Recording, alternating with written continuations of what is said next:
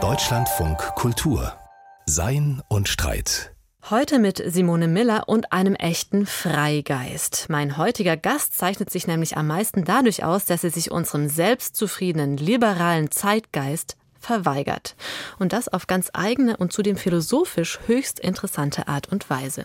Hier im Studio darf ich also den Philosophen Raymond Geuss begrüßen. Raymond Geuss ist in den USA der 1940er Jahre geboren und dort in der Nähe von Philadelphia aufgewachsen. Sein beruflicher Weg hat ihn über New York und Deutschland nach England geführt, wo er lange Zeit eine Professur in Cambridge innehatte. Dort hat er insbesondere im Bereich der politischen Philosophie geforscht, gelehrt und geschrieben. Inzwischen ist er zwar emeritiert, das aber hat seinen Arbeitseifer offensichtlich noch einmal so richtig befeuert, denn gerade erscheinen gleich zwei Bücher von ihm im Deutschen. Es sind zwei ganz verschiedene Bücher, die aber doch von einem gemeinsamen Motiv zusammengehalten werden. Beide nämlich verstehen sich als Ideologiekritik. Sie hinterfragen auf die ganz eigene Weise die Grundannahmen des Liberalismus und stellen unsere Gegenwartsgesellschaft damit radikal in Frage. Wie und warum, das wollen wir jetzt gemeinsam mit ihm herausfinden. Ich darf Sie also ganz herzlich begrüßen. Herzlich willkommen, Raymond Geuss. Ich danke für die Einladung. Herr Geuss, vor mir hier liegen Ihre beiden aktuellen Bücher, Ihre Memoiren mit dem Titel Nicht wie ein Liberaler denken, erschienen bei Surkamp, und auch das politische Essay über die Arbeit, erschienen bei der Hamburger Edition. Und lassen Sie mich mit Blick auf diese beiden Bücher ganz am Anfang dieses Gesprächs ein Adorno-Zitat ansprechen, auf das Sie selbst in Ihren Memoiren auch zu sprechen kommen, und zwar auf dieses hier aus der Minima Moralie. Adorno schreibt, der Splitter in deinem Auge ist das beste Vergrößerungsglas. Das ist ein sehr eindrückliches Bild, auch weil ein Splitter im Auge ja etwas ziemlich Unangenehmes, etwas sogar Schmerzhaftes ist. Und ich führe dieses Bild nun also an, weil es wunderbar passt zu Ihren beiden Büchern, denn diese beiden Bücher, denen liegt eine ganz große Distanznahme zugrunde. Eine Distanznahme von unseren sogenannten liberalen Demokratien, eine Distanznahme von den liberalen Grundannahmen über eine gelingende Gesellschaft. Sie verrücken also eine wahnsinnig gut und lange eingeübte Perspektive. Und die Frage ist nun, warum ist Ihnen diese Art von Ideologiekritik, die Sie hier in zwei ganz verschiedenen Projekten verfolgen, warum ist diese Art von Ideologiekritik so wichtig? Um auf das Adorno-Zitat zurückzukommen, der Splitter in meinem Auge ist die Tatsache, dass ich in einer katholischen Arbeiterfamilie aufgewachsen bin und ich konnte mich mit dem Katholizismus nicht identifizieren. Ich bin auch kein Arbeiter geworden, sondern ich habe einen anderen Lebensweg gefunden. Aber ich bin dieser frühen Erfahrung noch sehr dankbar, insofern diese Jugenderfahrung mich in die Lage versetzt hat, die Welt, glaube ich, ein bisschen anders zu sehen. Ich war nie ganz zu Hause in der Welt, weil ich mit diesem Hintergrund irgendwie immer eine Ausnahme gewesen bin, also gesellschaftlich gesehen. Warum die Ideologiekritik so wichtig ist, also mir scheint es doch so zu sein, dass es zum Menschsein gehört, dass wir uns Rechenschaft über unsere eigenen Tätigkeiten, über unsere Denkweisen geben und gleichzeitig ist es so, dass wir erkennen müssten, wir sind abhängig von unserer Umgebung. Also der Liberalismus will von der Voraussetzung ausgehen, dass jedes Individuum vollkommen souverän, vollkommen frei, vollkommen unabhängig ist. Und das scheint mir zunächst mal einfach falsch zu sein. Wir sind alle von unserer Ergebung abhängig und das heißt auch in gedanklicher Hinsicht. Ich übernehme von meinen Mitmenschen ihre Einstellungen, ihre Gedanken. Und aus diesem Grund ist es besonders wichtig, dass ich sie nicht unkritisch übernehme. Das heißt, ich muss prüfen, was mir gesagt wird. Ich muss in der Lage sein, Distanz zu meiner Umwelt äh, zu nehmen. Ich muss, und das ist besonders wichtig, auch in der Lage sein, Distanz zu mir selbst zu gewinnen. Und erst wenn das äh, geschehen ist, habe ich die Möglichkeit, irgendwie mich ein bisschen freier zu verhalten. Also darin sehe ich einfach die Bedeutung der Ideologiekritik, dass ist eine Weiterführung der alten philosophischen Tradition der sokratischen äh, Philosophie. Man muss in der Lage sein, Rechenschaft über sich selbst zu geben. Herr Geuss, Sie haben jetzt schon ein bisschen angesprochen auf das piaristische Internat, das Sie besucht haben, als Sie selbst Schüler waren. Das war ein streng katholisches Internat am Rande von Philadelphia in den USA der 50er Jahre, nach außen hin weitestgehend abgeschirmt, ein Zufluchtsort vor allem für aus Ungarn geflüchtete Piaristen, also Angehörige eines katholischen Ordens, die infolge des ungarischen Volksaufstandes von 1956 in die USA geflohen waren. Was war das für eine Umgebung? Wie hat diese Umgebung, wie hat dieses nach außen recht abgeschlossene Internat Ihr Denken und auch Ihren Blick auf die Welt geformt? Ich kam unter den Einfluss eines äh, besonders charismatischen Lehrers. Das war Pater Bela Krigler der wäre gern äh, Philosoph geworden. Er hätte gerne äh, in Philosophie promoviert in Budapest. Das war ihm nicht möglich aus politischen Gründen. Er ist also in den Orden eingetreten und er hat uns Religionsunterricht erteilt und zwar in einem ziemlich ungewöhnlichen Sinne. Er war nämlich kein Thomist wie die meisten katholischen Philosophen. Er war Antitomist er stand eigentlich dem religiösen Existenzialismus sehr nahe. Und in seiner Lehre hat er immer wieder zwei Sachen betont. Und zwar einerseits die Erbsünde. Und das heißt, er hat die Erbsünde so verstanden, dass er gedacht hat, wir dürfen absolut nicht von der Selbsttransparenz unsere Wünsche ausgehen. Wir dürfen in keinster Weise voraussetzen, wir wissen selbst, was in uns vor sich geht. Also wir sind nicht die letzte Instanz. Ich weiß nicht immer am besten, was ich will. Ich bin mir selbst untransparent. Ich bin mir selbst ein Rätsel. Ich bin dunkel. Das ist sozusagen der erste Punkt. Und der zweite Punkt ist eine gewisse Relativierung der Diskussion. Das heißt, die Diskussion ist zunächst einmal eine empirische Angelegenheit, keine a priorische Angelegenheit. Man sollte sie auch nicht als a priorische Angelegenheit verstehen. Sie ist eine empirische Tatsache. Sie kann gut sein, sie kann ersprießlich sein, sie kann zu was führen, aber sie kann auch zu einer Verhärtung der Fronten führen.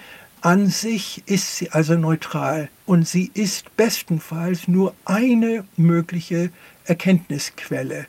Also das waren sozusagen die zwei äh, Hauptpunkte in seiner Lehre, die mich besonders beeindruckt haben, nämlich dass ich mir selbst immer ein Rätsel bin, dass es nicht so ist, dass jeder sich selbst der Nächste ist, dass es nicht so ist, wie der Liberalismus das vorschreibt, dass ich auch in meinem eigenen Fall immer am besten weiß, was in meinem Interesse ist.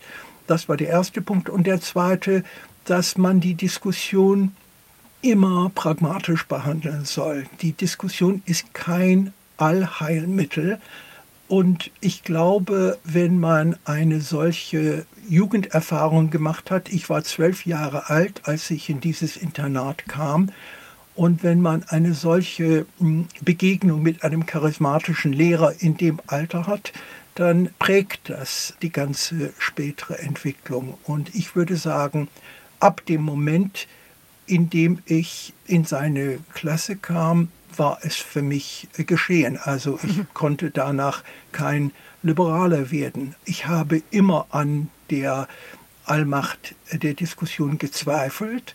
Nicht, dass ich denke, die Diskussion ist immer was Schlechtes, sondern sie ist nur eine empirische Angelegenheit, die man so oder so behandeln muss.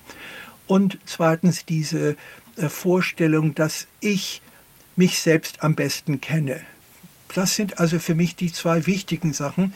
Und aus diesem Grunde habe ich versucht, meine Autobiografie zu erzählen unter diesem Aspekt, unter dem Aspekt der Ablehnung dieser zwei Grundpfeiler der liberalen Weltanschauung. Denn diese zwei Punkte, die Sie jetzt herausgestellt haben, die widersprechen natürlich auch den Grundannahmen des Liberalismus zutiefst, also des Liberalismus aller John Locke, aller Adam Smith, aller John Stuart Mill. Denn dieser Liberalismus, der geht, wie wir wissen, immer von der Autonomie aus, also von der Selbstbestimmung des Einzelnen eines Menschen mit freiem Willen, dessen Freiheit in typisch liberaler Manier immer zunächst gedacht wird als die Freiheit von den Zumutungen des anderen. Und wenn wir jetzt nochmal zurückkommen auf diese Frage, inwiefern grenzen Sie sich ab von dieser Vorstellung des selbstsouveränen Subjekts, dann kommen wir doch vielleicht nochmal zu sprechen auf diesen Gedanken, den Sie gerade herausgestellt haben von Kriegler, nämlich diesen Gedanken, dass das Selbst sich selbst intransparent ist, dass es opak ist. Aber es stellt sich hier nicht die Frage, wie sehr opak sind wir uns eigentlich? Sind wir uns nur ein bisschen oder sind wir uns durch und durch untransparent? Und selbst wenn wir davon ausgehen sollten, dass wir uns nicht immer transparent sind, müssen wir dann die Illusion, den Anspruch der Selbstbestimmung nicht trotzdem aufrechterhalten, denn wie ließe sich sonst so etwas wie gewaltförmige Fremdbestimmung, Herrschaft verhindern? In der religiösen Tradition ist es natürlich klar, dass die Selbstkenntnis eine Grenze hat. Das heißt, es bleibt immer ein Rest zurück, der uns dunkel bleiben wird. Und ich muss gestehen, dass ich diese Vorstellung von dem Katholizismus übernommen habe. Genauer gesagt, also es heißt bei Nietzsche gelegentlich, man könne gewisse religiöse Vorstellungen übernehmen und naturalisieren. Und ich würde sagen, ich habe diese Vorstellung von der Erbsünde übernommen und naturalisiert. Das heißt, wir können natürlich, ich sollte vielleicht auch noch sagen, ich bin Kontextualist. Ich bin kein Mensch der Absolutheiten. Ich glaube, man muss alles immer in seinem Kontext sehen. Und das heißt, wir können natürlich immer weitergehen, wir können uns immer besser kennenlernen, wir können immer neu entdecken, was wir eigentlich wollen, wir können immer neue Schichten der Seele freilegen, aber dass wir da überhaupt an ein Ende kommen könnte, scheint mir eine Illusion zu sein. Also es kommt der Punkt, wo man einfach nicht weiter kann, aus dem einen oder dem anderen Grund, aber das ist wieder eine empirische, pragmatische Angelegenheit. Wie weit ich kommen kann, hängt von den Umständen ab. Und aus dem Grund würde ich sagen, nein, wir sind uns immer ein Rätsel, wir bleiben uns immer ein Rätsel. Und angesichts dieser Tatsache ist es nicht angemessen, gewisse Illusionen in der politischen Sphäre aufrechtzuerhalten. Es kann gelegentlich so sein, dass die Regierung oder die Partei besser weiß als der Einzelne, was in seinem Interesse ist. Es kann sogar sein, dass die Regierung oder die Experten oder die Partei besser weiß, als ich es selbst weiß, was ich will. Meine Bekannten kennen mich besser, als ich mich selbst kenne.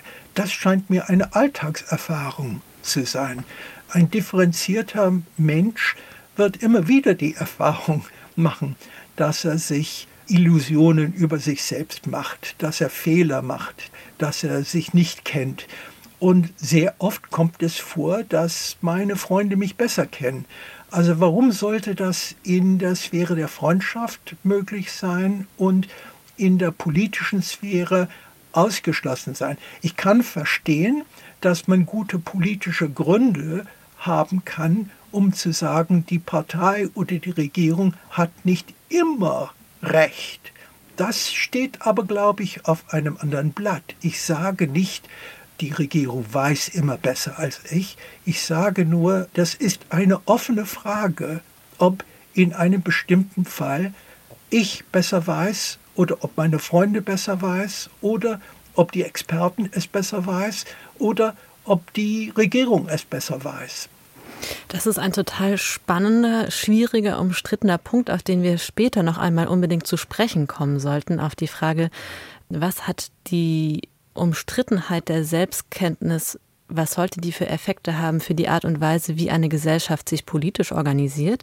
Aber kommen wir jetzt zunächst einmal nochmal zurück zu sprechen auf Ihre eigene Denksozialisation. Sie haben schon gesagt, Sie sind deswegen kein Liberaler geworden, weil Sie durch die Brille des Katholizismus zum Denken erzogen worden sind. Und aus dieser Perspektive erscheint Ihnen nun der Liberalismus wiederum selbst als vergleichbar mit einer Art von Religion, als eine politische Ideologie, deren selbstverkündete Alternativlosigkeit nichts weiter ist als ein sehr guter Verkaufstrick. Dann stellt sich ja die Frage, warum ist dieser Liberalismus dann so erfolgreich? Auf welche und auf wessen Bedürfnisse antwortet er eigentlich? Sie kennen sicherlich die Linie von Feuerbach aus dem 19. Jahrhundert es gibt Kompensationsphänomene. Es heißt bei Feuerbach, also die Religion entsteht aus einem Kompensationsbedürfnis. Wir empfinden uns als schwach, wir können unsere eigene Schwäche nicht ertragen, also übertragen wir auf ein unendliches Wesen genau die Kraft, die wir nicht haben. Das ist eine kompensierende Fantasiebildung. Und ich habe das auch in den 60er Jahren gesehen. Also als man in den 60er Jahren Hoffnung hatte auf politische Veränderung, da schien es so zu sein, dass die Religion am Ende war. Also in den 60er Jahren waren in jedem Jahr weniger Menschen bereit, sich an religiösen Zeremonien zu beteiligen. Das war zumindest mein Eindruck in dem Augenblick am Anfang der 80er Jahre, als der Neoliberalismus wieder an die Macht kam, stieg plötzlich die Religiosität wieder. Ich glaube, das ist ein Kompensationsphänomen und die Menschen müssen sich einbilden, sie sind souverän, je weniger sie eigentlich souverän sind. Das ist eine Art Ausgleich, eine Projektion das ist zunächst einmal meine erste Hypothese. Ja, und Sie haben gerade schon nochmal angesprochen, eine der Grundannahmen des Liberalismus ist eben die behauptete Souveränität des Subjekts. Und zu dieser Souveränität des Subjekts tritt ja noch ein anderer Gedanke hinzu, nämlich der Gedanke der Chancengleichheit und auch der Chancengerechtigkeit in der liberalen Gesellschaft. Das ist eine weitere ganz zentrale Wertesäule des Liberalismus, also das sogenannte Fair Play, die Idee, dass gewährleistet sein muss, dass jeder eine faire Chance hat, seine eigenen Talente in gesellschaftlichen Erfolg umzumünzen. Denn nur dann kann der Tellerwäscher möglicherweise auch zum Millionär werden. Nur dann unterscheidet sich die liberale Gesellschaft von verkrusteten Oligarchien, in denen allein Status, Macht und Geld regieren. Die Idee ist also im Liberalismus, dass durch ein Set von Regeln dafür gesorgt werden soll, dass ungleiche Voraussetzungen ausgeglichen werden. Dass also nicht eine 25-Jährige gegen eine Zwölfjährige antritt, sondern dass die Kontrahenten ein möglichst ähnliches Gewicht und auch ein möglichst ähnliches Alter haben sollen. Dieser Versuch nun des Liberalismus durch Spielregeln, Fairness und Chancengleichheit herzustellen, hat ein ihrer Lehrer, den sie uns präsentieren im Buch in ihren Memoiren, nämlich den Philosophen Robert Paul Wolff, gar nicht überzeugt und auch sie nicht. Warum nicht? Robert Paul Wolff war der Sohn eines Gewerkschaftlers und er war damals dabei, sich zu einem Anarchisten zu entwickeln. Und ich habe seinen Werdegang da aus nächster Nähe beobachten können. Und ich meine, wenn Sie glauben, dass die Chancengleichheit auch die Gleichheit herbeiführt, dann brauchen Sie sich nur die wirklich existierenden Gesellschaften anzusehen um sich zu überzeugen, dass das nicht der Fall ist. Also ich finde einfach, die Beobachtung zeigt, dass die Chancengleichheit dazu führt, dass sich Oligarchien bilden. Die Chancengleichheit allein ist auch kein Mittel. Ich sollte vielleicht auch noch sagen, etwas bei Marx, was mich sehr beeindruckt hat, ist seine Kritik an der Gleichheit. Sie wissen, es gibt bei Marx eine kritische Stellungnahme. Er sagt, es gibt keine absolute Gleichheit, Die absolute Gleichheit ist eine Illusion. Die Revolutionäre der französischen Revolution haben sich eingebildet, sie wollten die absolute Gleichheit verwirklichen, aber eigentlich wollten sie nur eine ganz spezifische, konkrete Gleichheit einführen, nämlich die Gleichheit von Adligen und Bürgerlichen vor dem Gesetz. Und das war eine durchaus berechtigte Forderung, aber das war eine konkrete Forderung in einem bestimmten Zusammenhang. Sie haben das missverstanden als allgemeine Forderung der Gleichheit. Allgemeine Gleichheit gibt es nicht. Jedes Mal, wenn man versucht, in der einen Dimension Gleichheit einzuführen, wird damit zwangsläufig in anderen Dimensionen Ungleichheit eingeführt. Man kann zwar denken, Gleichheit in der einen Hinsicht ist politisch wichtiger als Gleichheit in der anderen Hinsicht. Man kann sich also entscheiden, eine spezifische, konkrete Art von Gleichheit anzustreben, aber der Gedanke, man könne im Allgemeinen Gleichheit einführen, ist unsinnig. Gleichheit ist immer lokal, immer kontextbedingt.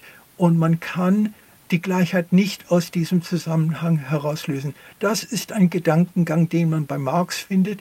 Und ich würde sagen, was ähnliches gilt für die Freiheit. Die Freiheit ist auch immer kontextbedingt und konkret. Wenn ich angekettet bin, dann hat die Freiheit eine ganz handfeste Bedeutung. Ich will, dass mir die Ketten abgenommen werden. Aber man kann nicht sagen, es gibt die absolute Freiheit. Das ist ein Hirngespinst. Genauso gibt es keine absolute Gleichheit. Und die Gleichheit, die vom Liberalismus eingeführt wird, ist eine relativ abstrakte Gleichheit in dem politischen Bereich. Und wir haben gesehen, dass die relative Gleichheit in diesem politischen Bereich durchaus verträglich ist mit einer großen Ungleichheit in der ökonomischen Sphäre.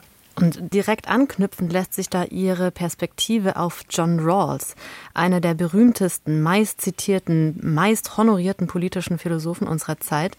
Und der ließe sich aus Ihrer Perspektive begreifen eigentlich als so etwas wie vielleicht den Chefideologen des zeitgenössischen Liberalismus, denn aus Ihrer Perspektive bietet er uns eine Theorie an, die diese Art von grotesker wirtschaftlicher Ungleichheit, die Sie gerade angesprochen haben, als Ergebnis präsentiert einer tiefer liegenden Gleichheit. Es ist also eine sehr mächtige liberale Illusion, wie Sie wahrscheinlich sagen würden. Wie das? Wie gelingt ihm das? Und worin sehen Sie da genau das ideologische Moment? Wissen Sie, es ist das Verdienst, wenn man das so sagen will, von Rawls, den Reichen und Mächtigen in den westlichen Ländern eine Ideologie zu liefern, die ihnen auch ein gutes Gewissen gibt. Das war seine Leistung. Also er hat es erreicht, durch sehr komplizierte Argumente zu zeigen, dass die radikale ökonomische Ungleichheit unter gewissen Bedingungen verträglich sein kann mit einer gewissen abstrakten Vorstellung der Diskussionsgleichheit und der Diskussionsfreiheit. Also die Reichen können sich also denken, ja, das, was ich besitze, habe ich verdient und ich bin auch gleichzeitig egalitär. Also das ist mein eigener Durchsetzungswille. Ich war in der Lage, mich durchzusetzen. Ich war klüger oder ich war geschickter als die anderen. Aber eigentlich bestand die Chancengleichheit. Wir hatten alle gleiche Chancen, nur ich habe da den Sieg erlangt. Und das ist in der Tat eine eindrucksvolle ideologische Leistung. Aber man muss sich fragen, worum handelt es sich da? Also wenn Rawls sagt, die radikale Ungleichheit ist verträglich mit der rationalen Diskussionsfreiheit der Menschen, dann braucht man sich sozusagen auf die Einzelheiten der Argumentation nicht einzulassen, um zu vermuten, dass da was schiefgelaufen ist. ich könnte auf die Einzelheiten eingehen, aber ich will eigentlich auf die Einzelheiten nicht eingehen. Denn ich meine, das ist ein Trick der Philosophen. Man stellt ein so kompliziertes Gedankengebäude auf, dass kein Mensch äh, sich da auskennen kann, ohne sich lange in das System zu vertiefen. Und man verhindert, dass man einfach einen Schritt zurücknimmt und sich überlegt, was ist das eigentlich überhaupt für ein Gebilde? Das ist zwar ein Gebäude, das absolut kompliziert ist und schön und gut artikuliert, aber das ist eine Rechtfertigung der Ungleichheit letzten Endes. Darauf läuft es hinaus. Und damit ist für mich alles gesagt. Und es ist in dem, was Sie sagen, also durchaus schon klar geworden, dass und vielleicht auch, warum Sie kein Liberaler geworden sind und übrigens auch kein Katholik, stellt sich die Frage, gibt es eigentlich ein begriffliches Dach, unter dem Sie sich wohlfühlen, zu Hause fühlen? Mir fallen da Begrifflichkeiten ein, wie etwa der Sozialismus, der Kommunismus, der Anarchismus, der Republikanismus, der Kommunitarismus. Gibt es vielleicht ein oder vielleicht eine Kreuzung einiger dieser Großbegriffe, die Ihnen mit Ihrer Perspektive entgegenkommen? Ich habe natürlich sehr starke Bedenken gegen solche Kategorisierungen. Also wissen Sie, ich bin ein Adorno-Leser und wie Sie wissen, gibt es bei Adorno immer wieder ein bestimmtes Denkmotiv, nämlich dass man die Erpressung vermeiden soll.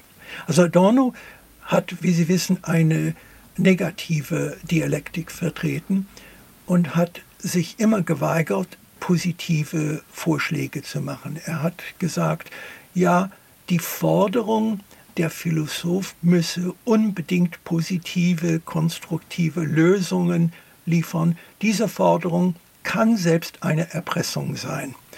Man versucht den Philosophen dazu zu bringen, statt die Missstände zu kritisieren, die er kritisieren will, stattdessen irgendwelche Vorschläge zu machen, an denen man selbst Kritik üben kann. Und man kann natürlich an jedem Vorschlag Kritikpunkte finden, Schwachstellen finden. Also es ist eine Erpressung zu sagen, man müsse unbedingt positiv sein, man müsse unbedingt konstruktiv sein. Und ich würde da was Ähnliches äh, sagen. Das heißt, die Wirtschaft mit den großen Etiketten ist, wie mir scheint, auch etwas, was uns nicht weiterhilft. Es ist offensichtlich ganz klar, dass ich grob gesagt eher links bin als rechts, wenn man diese Begrifflichkeit verwenden will. Ich muss auch sagen, ich habe keine hysterische Abneigung gegen den Sozialismus oder gegen den Kommunismus. Ich bin sicherlich kein Antikommunist. Ich habe Sympathien mit gewissen anarchistischen Tendenzen, mit gewissen, mit Kropotkin, aber nicht mit dem, was heutzutage im Westen unter dem Namen Anarchismus kuriert. Das ist das Einzige, was ich sagen kann, ohne diesem Impuls untreu zu werden, nämlich mich nicht auf diese Weise erpressen zu lassen erpressen wollen wir Sie natürlich unter gar keinen Umständen. Lassen Sie natürlich, uns aber. Das wollte ich Ihnen natürlich nicht unterstellen. Entschuldigen Sie. Nee, äh, ganz im Gegenteil. So habe ich das nicht gemeint. Aber es ist auf jeden Fall total interessant, wie Sie nun also aus einer, sagen wir also im adornitischen Sinne, nicht liberalen Perspektive über die Arbeit nachdenken. Das tun Sie nämlich in diesem Essay, das gerade von Ihnen auf Deutsch erschienen ist. Über die Arbeit heißt es, ein politisches Essay. Und wir wollen jetzt also dieser Frage nachgehen. Wie blicken Sie aus einer nicht liberalen Perspektive auf die Arbeitsverhältnisse unserer Zeit? Und das große Versprechen der Moderne in Bezug auf die Arbeit war ja, die Arbeit in den Dienst des Menschen zu stellen und eben nicht umgekehrt den Menschen in den Dienst der Arbeit. Arbeit sollte also sukzessiv humanisiert werden, automatisiert werden, um die Arbeitsumstände zu verbessern und die Arbeitszeit zu reduzieren. Sehen Sie dieses moderne Versprechen in Bezug auf die Arbeit heute in irgendeiner Weise eingelöst? Das kann man, glaube ich, nur im Kontext der Umweltdiskussion diskutieren. Die Arbeitswelt, so wie sie bisher bestanden hat, beruht darauf, dass man erwartet hat, man muss möglichst viel produzieren, um möglichst viel konsumieren zu können. Und offensichtlich ist das ein Modell, das jetzt nicht mehr funktionsfähig ist. Wir können nicht beliebig weiter äh, produzieren, um beliebig weiter zu konsumieren. Die Umwelt wird das einfach nicht mehr zulassen. Und es ist also die Frage, wie wir mit dieser Situation zurechtkommen. Was sind die Grenzen des Wachstums? Was sind die Grenzen der Belastbarkeit der Umwelt?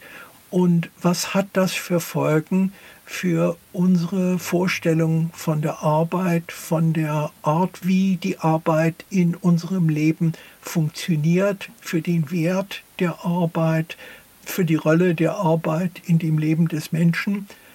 Und ich muss gestehen, dass ich da leider relativ schwarz sehe. Ich glaube, wir haben nicht einmal angefangen, richtig mit den Fragen der Umwelt uns zu beschäftigen. Wir haben erst recht nicht daran gedacht, wie wir die Produktions- und die Konsumationsverhältnisse umstellen könnten, damit die menschliche Gattung überleben kann. Das ist eine noch offene Frage. Und ich selbst bin der Meinung, dass da kann ich, wenn ich darf, da kann ich auch wieder auf den Katholizismus zurückgreifen. Also im Katholizismus ist die Enthaltsamkeit, die Selbstdisziplin, die Askese ein Wert. Und das lässt sich auch, glaube ich, naturalisieren. Ich glaube, wir werden heute, das ist kein Allheilmittel, aber wir werden heute sicherlich nicht weiterkommen, wenn wir nicht in der Lage sind, uns selbst zu disziplinieren und vor allem unsere Bedürfnisstruktur zu disziplinieren. Wir können nicht mehr beliebig konsumieren, wir können nicht mehr beliebige Begierden ausbilden. Wir müssen uns begrenzen und um überhaupt den Anfang zu machen, mit der Umweltkatastrophe fertig zu werden, müssen wir, also es ist eine traurige Wahrheit, aber wir müssen den Konsum einschränken. Es gibt natürlich Menschen, die meinen, man könne mit der Wissenschaft oder mit der Technologie eine Wunderlösung finden und damit würden plötzlich die Grenzen des Konsums wieder verschwinden. Ich glaube, die Technikgläubigkeit ist nichts gegen die Wissenschaft, aber die Technikgläubigkeit in diesem Fall ist fehl am Platz. Sie ist eher ein Symptom, ein Teil des Problems als eine Lösung. Aus ganz klaren Gründen, weil sie sehr langsam arbeitet, weil wir uns im Augenblick in einem brennenden Haus befinden. Wir haben keine Zeit, um lange wissenschaftliche Untersuchungen anzustellen. Natürlich müssen wir die wissenschaftlichen Untersuchungen weiterhin unterstützen, aber wir müssen im Augenblick was machen. Wir befinden uns in der letzten Stunde vor dem Untergang. Und zweitens glaube ich auch, leider ist es so, dass die großen Kooperationen es bestens verstehen, die Wissenschaft zu vereinnahmen. Und wir haben das in der Vergangenheit gesehen. Die großen Kooperationen können ihre Interessen sehr, sehr gut schützen. Und ich sehe nicht, dass sie ein besonderes Interesse daran haben, im Augenblick eine technologische Lösung, irgendwelche technologischen Lösungen, auch wenn es sie gäbe, zu fördern, die nicht in ihrem eigenen Interesse liegen würden. Und aus dem Grund glaube ich, dass die Technikgläubigkeit fehl am Platz ist und auch eine Ablenkung darstellt. Also wir müssen der Tatsache ins Auge sehen, dass wir uns beschränken müssen. Und mit dieser Reduktionserfordernis des Konsums haben Sie natürlich einen wahnsinnig wichtigen, aber auch unglaublich komplizierten Punkt angesprochen, denn in einem Wirtschaftsmodell, in dem das Wirtschaften begrenzt wäre von den Regenerationsbedürfnissen der Ökosysteme, müsste die Bevölkerung natürlich trotzdem weiter versorgt werden mit dem, was sie braucht. Und dann stellt sich also diese extrem schwierige Frage, was aber ist das, was sie braucht? Was sind richtige, was sind falsche Bedürfnisse? Wie und von welchem Standpunkt aus können wir darüber befinden, was Einzelne und was eine ganze Gesellschaft braucht? In welche Richtung denken Sie da? Ich habe eine kurze und unbefriedigende Antwort und dann habe ich eine längere und ebenfalls unbefriedigende Antwort. Die kurze Antwort ist, ich habe keine Ahnung. Die längere Antwort ist, ja, wie genau soll man die Bedürfnisstruktur disziplinieren? Wie genau soll man die Güter verteilen? Wer soll entscheiden, was ich brauche? Ich kann nur sagen, es gibt, glaube ich, zwei abwegige Vorschläge, die meines Erachtens zu nichts führen. Der Vorschlag, es komme darauf an, einfach diese Fragen frei zu diskutieren. Also aus den genannten Gründen glaube ich nicht, dass eine freie Diskussion da eine Lösung bringen wird. Ich glaube, das ist eine Illusion. Schön wäre es, wird aber nicht passieren. Zweitens würde ich sagen, es ist auch abwegig, sich dort an die Demokratisierung zu wenden, weil die Demokratie auch einerseits nicht als absolut gesetzt werden sollte und zweitens, weil die Demokratie, die wir kennen, eine Demokratie ist, die genau auf dem liberalen Gedankengut beruht. Also die Demokratisierung heißt äh, Demokratie einführen, aber die, die Vorstellung von Demokratie, die wir haben, die schließlich nur eine Vorstellung der Demokratie ist. Es gab in der Vergangenheit andere, aber im Augenblick, wenn man Demokratie sagt, dann heißt das die liberale Demokratie und die liberale Demokratie verschreibt sich dem Prinzip der Souveränität des Individuums. Also das ist kein Ausweg aus der Situation. Sagen Sie dann also implizit, um die Erhaltung der natürlichen Lebensgrundlagen der Menschen zu sichern, im Namen der Menschheitsrettung wäre so etwas wie ein Regress in autoritäre Zustände nötig und auch wünschbar. In dem Buch versuche ich dahingehend äh, zu argumentieren, dass ich sage, man soll sich nicht automatisch an der Dichotomie liberal oder autoritär orientieren. Es gibt auch falsche Dichotomien. Wir haben das hier in Großbritannien mit Tony Blair gesehen, der ein Meister in der Einführung der falschen Dichotomien gewesen ist. Er hat gesagt, ja, entweder Sie unterstützen den Überfall auf den Irak oder Sie unterschreiben jede Gräueltat, die Saddam Hussein jemals gemacht hat. Also das ist die Alternative. Und ich würde die Alternative zurückweisen. Ich würde sagen, also autoritär oder liberal ist eine falsche Dichotomie. Ich bin sicher der Meinung, dass es besser wäre, wenn wir besser organisiert wären. Ich bin sicher der Meinung, dass es besser wäre, wenn wir etwas stärkere Parteien hätten mit etwas mehr Disziplin. Ich bin dafür, dass Maßnahmen eingeführt werden von der Regierung, die nicht unbedingt automatisch auf hundertprozentige demokratische Zustimmung stoßen werden. Ich glaube, das ist alles erforderlich. Ob Sie das autoritär nennen wollen, das scheint mir eine andere Frage zu sein. Ja. Mehr kann ich dazu leider nicht sagen. Ja, das ist ja eine sehr interessante Perspektive. Ich würde nur gerne noch eine Frage Klar. anführen, weil sie mir so wahnsinnig ja. kompliziert zu sein scheint. Also selbst wenn man so einen Notstand im Namen der Menschheitsrettung befürworten würde, würde sich nicht dann gleichzeitig auch die Frage stellen, wer sollte dann die Macht haben, wer sollte befugt sein, in diesem Notstand die so zentralen, die so existenziellen Entscheidungen zu treffen? Da haben Sie natürlich den äh, wichtigsten Punkt berührt. Wir kommen damit auf die Frage von Lenin zurück. Wie Sie wissen, hat Lenin die Politik definiert als die Antwort auf die Frage, wer wen, wer bestimmt, wer gehorcht, wer tut etwas, wer leidet. Und die Antwort auf diese Frage es gibt keine, also ich habe keine Antwort auf diese Frage. Herr Geuss, wir müssen sowieso mit Blick auf die Uhr leider schon zum Ende unseres Gespräches kommen. Und vieles von dem, was wir jetzt in den letzten Minuten diskutiert haben, ist ja recht weit weg von der Realität, ist recht kontrafaktisch. Denn ob es uns tatsächlich gelingen wird, in sehr kurzer Zeit umzustellen auf eine nachhaltige Lebensweise, ist, wie wir alle wissen, mehr als fraglich.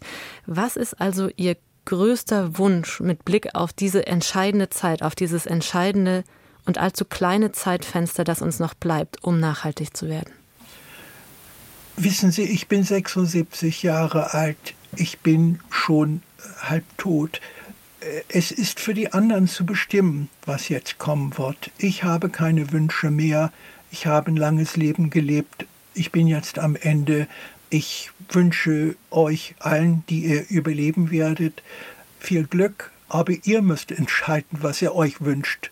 Das stimmt, aber vielleicht können Sie uns, den jüngeren Generationen, trotzdem noch einen Rat mit auf den Weg geben. Verzweifelt handeln.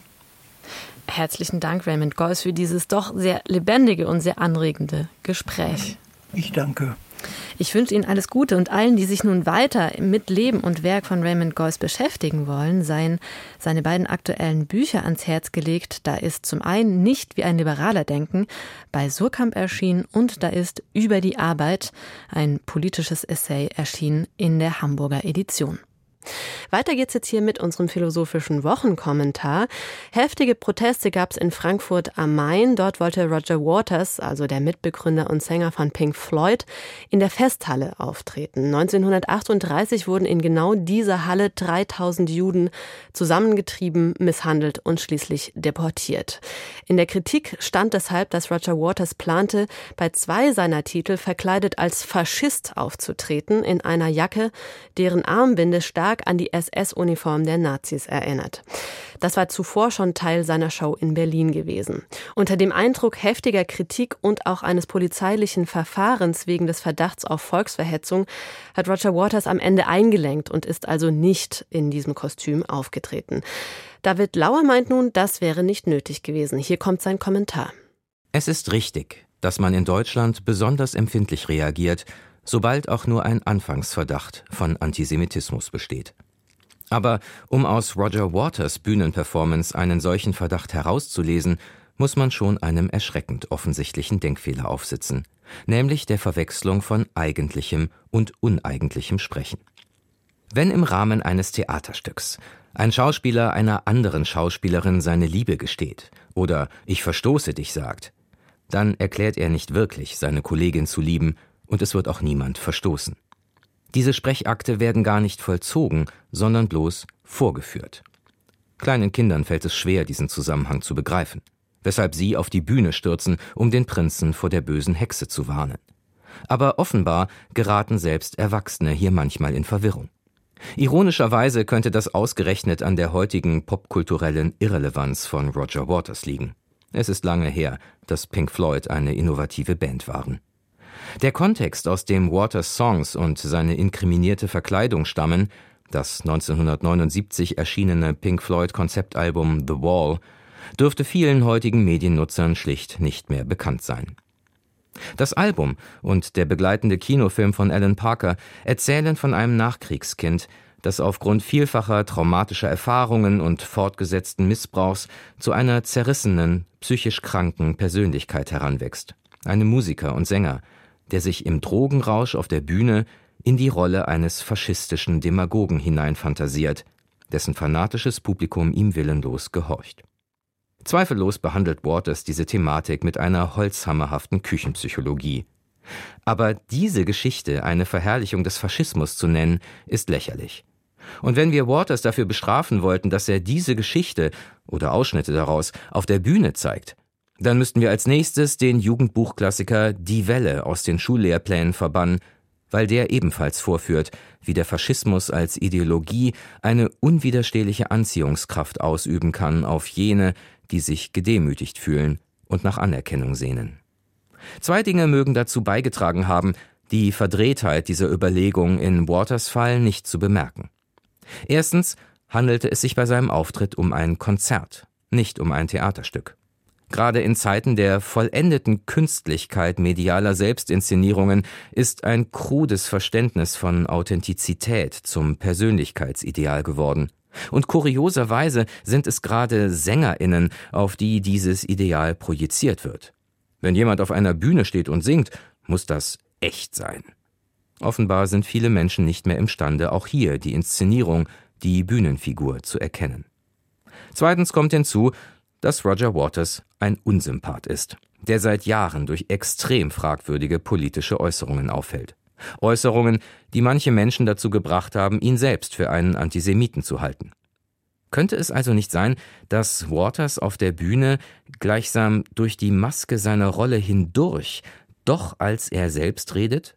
So wie ja der Schauspieler, der in seiner Rolle eine Liebeserklärung abgibt, wirklich in seine Schauspielkollegin verliebt sein könnte und dann versucht, durch die Worte seiner Figur als er selbst zu ihr zu sprechen. Eine literarisch hochkomplexe Konstruktion, eines Shakespeare würdig. Aber genau deshalb wohl nicht das, was man Roger Waters zutrauen darf oder den besorgten Bürgern, die ihn angezeigt haben. Wir sitzen einem Denkfehler auf, wenn wir nicht unterscheiden zwischen einer Kunstperformance und einem echten Sprechakt, meint David Lauer.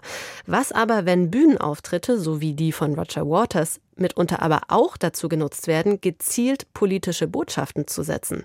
Spielen die Künstlerinnen und Künstler dann nicht doch bewusst mit den aufgerufenen Assoziationen ihrer Performances? Eine Frage, die bleibt, zumindest mir. Und damit geht diese Ausgabe von Sein und Streit auch zu Ende. Vielen Dank fürs Interesse und bis zum nächsten Mal, sagt Simone Miller.